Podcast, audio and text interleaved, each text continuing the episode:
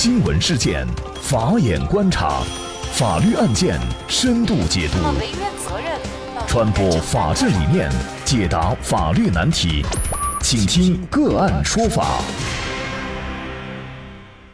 大家好，感谢收听个案说法，我是方红。今天呢，我们跟大家来关注张馨予结婚。更多的案件解读，欢迎您关注个案说法微信公众号。八月五号上午，张馨予在微博上发文：“我是个任性的人，这一路跌跌撞撞的走来，发现人生要学习的地方还有很多。我曾经想过，如果我嫁人，一定不是因为年纪到了，更不是因为彼此条件合适，只有一个原因：嫁给他，嫁给爱情，并晒出求婚照和婚纱照，宣布领证结婚。”张馨予的老公何洁是一名军人，但他不是一名普通的军人。何洁是武警特战指挥员、武警特战队员、武警军官、海外警卫队员、上尉警衔。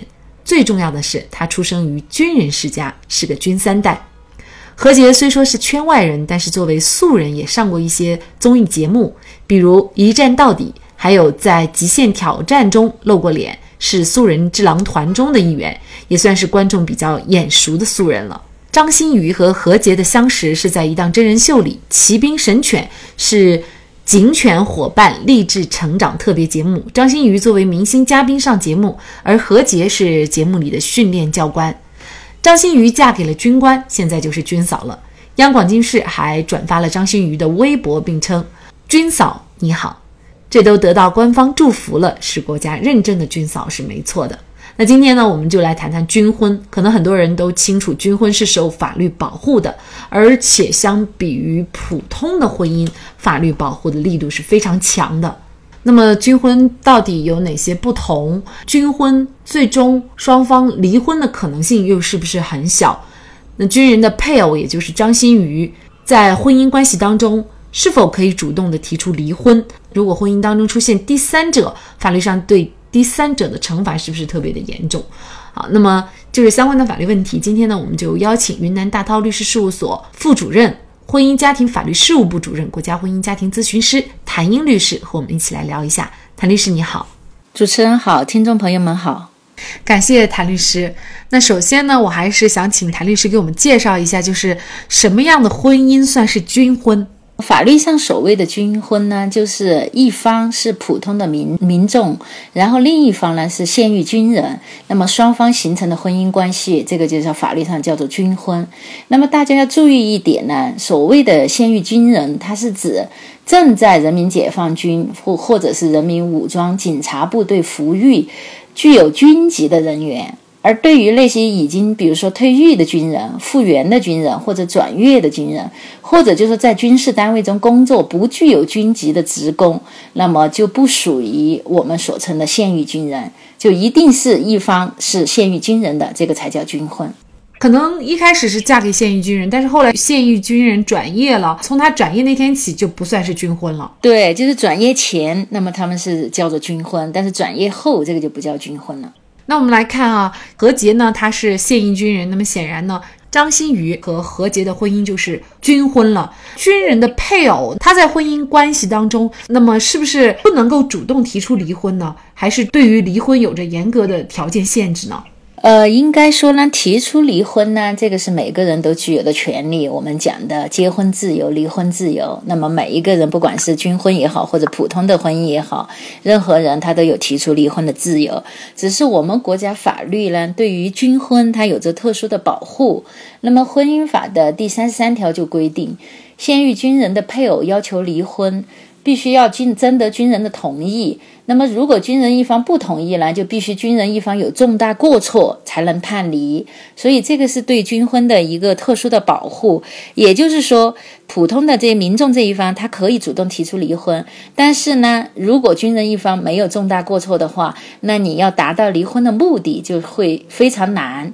我们经常讲，普通民众的这个婚姻，在司法实践当中，一般是通过两次诉讼就能达到离婚的目的。一般第一次，呃。一方如果坚持不离的话，法院会给双方一个机会，就是看能不能调和。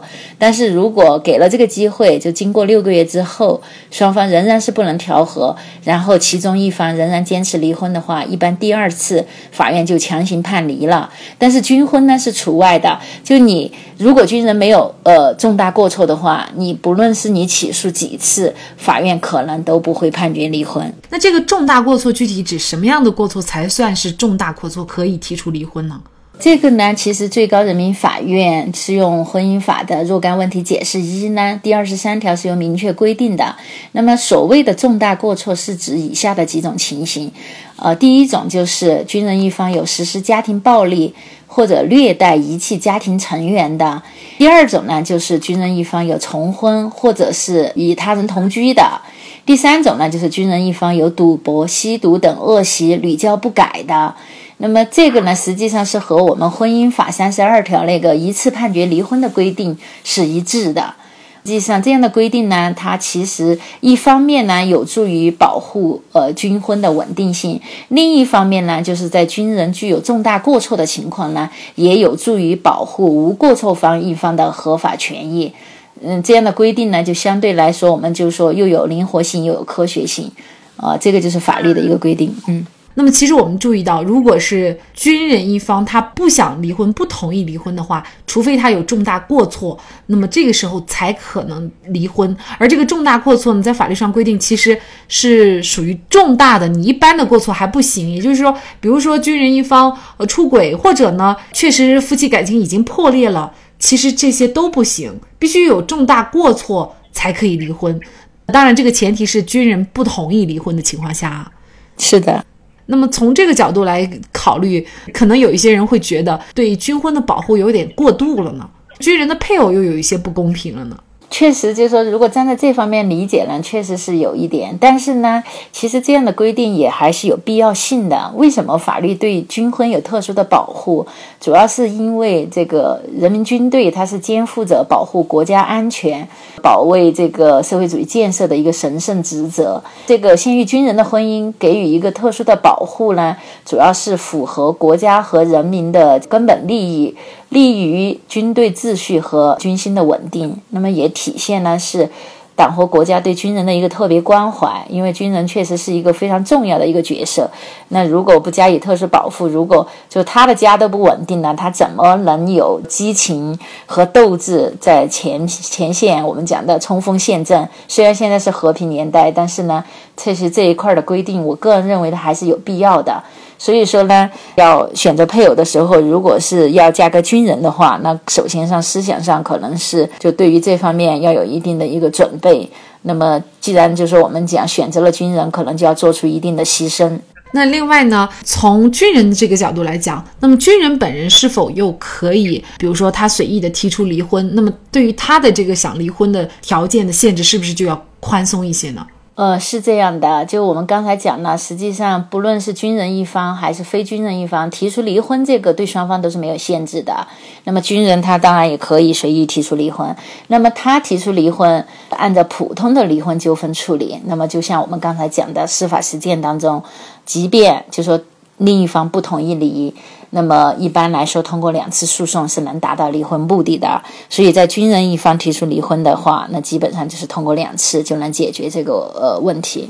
那另外呢，一个可能我们有一些。大网友也知道哈，就是叫做破坏军婚罪，也就是说，婚姻当中如果一旦出现第三者，那么这个第三者呢，嗯，是指和军人配偶之间发生了一些男女关系，那么法律上对于这样的第三者的惩罚，是不是要比普通的婚姻当中第三者更要严厉一些，甚至是构成犯罪了？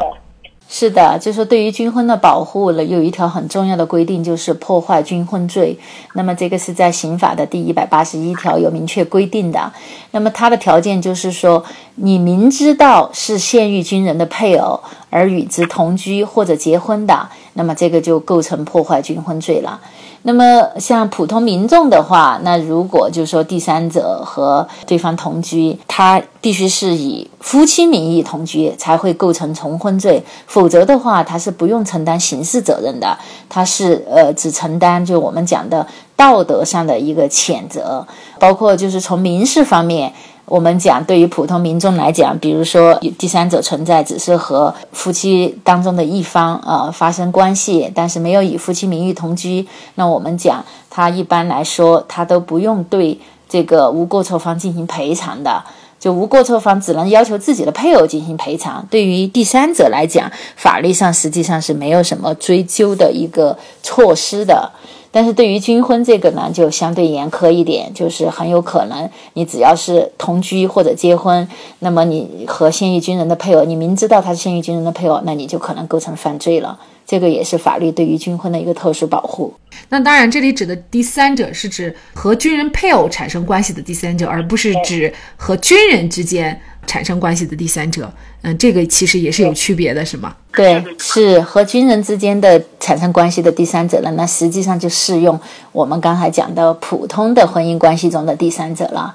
那么这种的话，一般来说情节不严重，他就是接受一个道德的一个谴责了，就不会承担什么法律责人。除非是长期以夫妻名义同居，或者就是又办了重新办了结婚证，那这个才构成重婚，才会受到刑事责任的追究。所以说，成为军嫂啊，除了爱情以外，还需要勇气。当然了，有爱情，自然也就有勇气了。当然，我说的勇气，并不是说你能够承担相应的这个法律责任的勇气，而是呢，作为军嫂，她要确实付出。比普通的婚姻当中要多很多。比如说，军人随时他可能都是一个待命的状态，而且呢，有可能这个出去执行任务会很久不在家哈。嗯，所以呢，在这段婚姻当中啊，作为军嫂啊，我们也应该格外的关注。那么，我们也祝福啊，张馨予和何洁他们呢，能够一路的幸福走下去。好，那么在这里呢，也再一次感谢云南大韬律师事务所婚姻家庭法律事务部主任谭英律师。好的，如果大家想获得我们本期节目的全部图文资料，以及我们过去二百多期的节目内容，都欢迎大家在微信公众号当中搜索“个案说法”，就可以找到我们加以关注。我们对过去的节目都进行了分类，把它们分成了民事案件、刑事案件和婚姻家庭以及行政类案件。那么大家可以根据需要去。查找。另外呢，如果您在生活工作当中遇到一些法律问题，也欢迎大家向我们进行咨询。您可以添加幺五九七四八二七四六七幺五九七四八二七四六七的微信号，直接向我们咨询。那么给大家提供法律服务的都是我们邀请到的个案说法的嘉宾，他们都非常的专业、资深和负责任。感谢大家的收听，我们下期节目再见。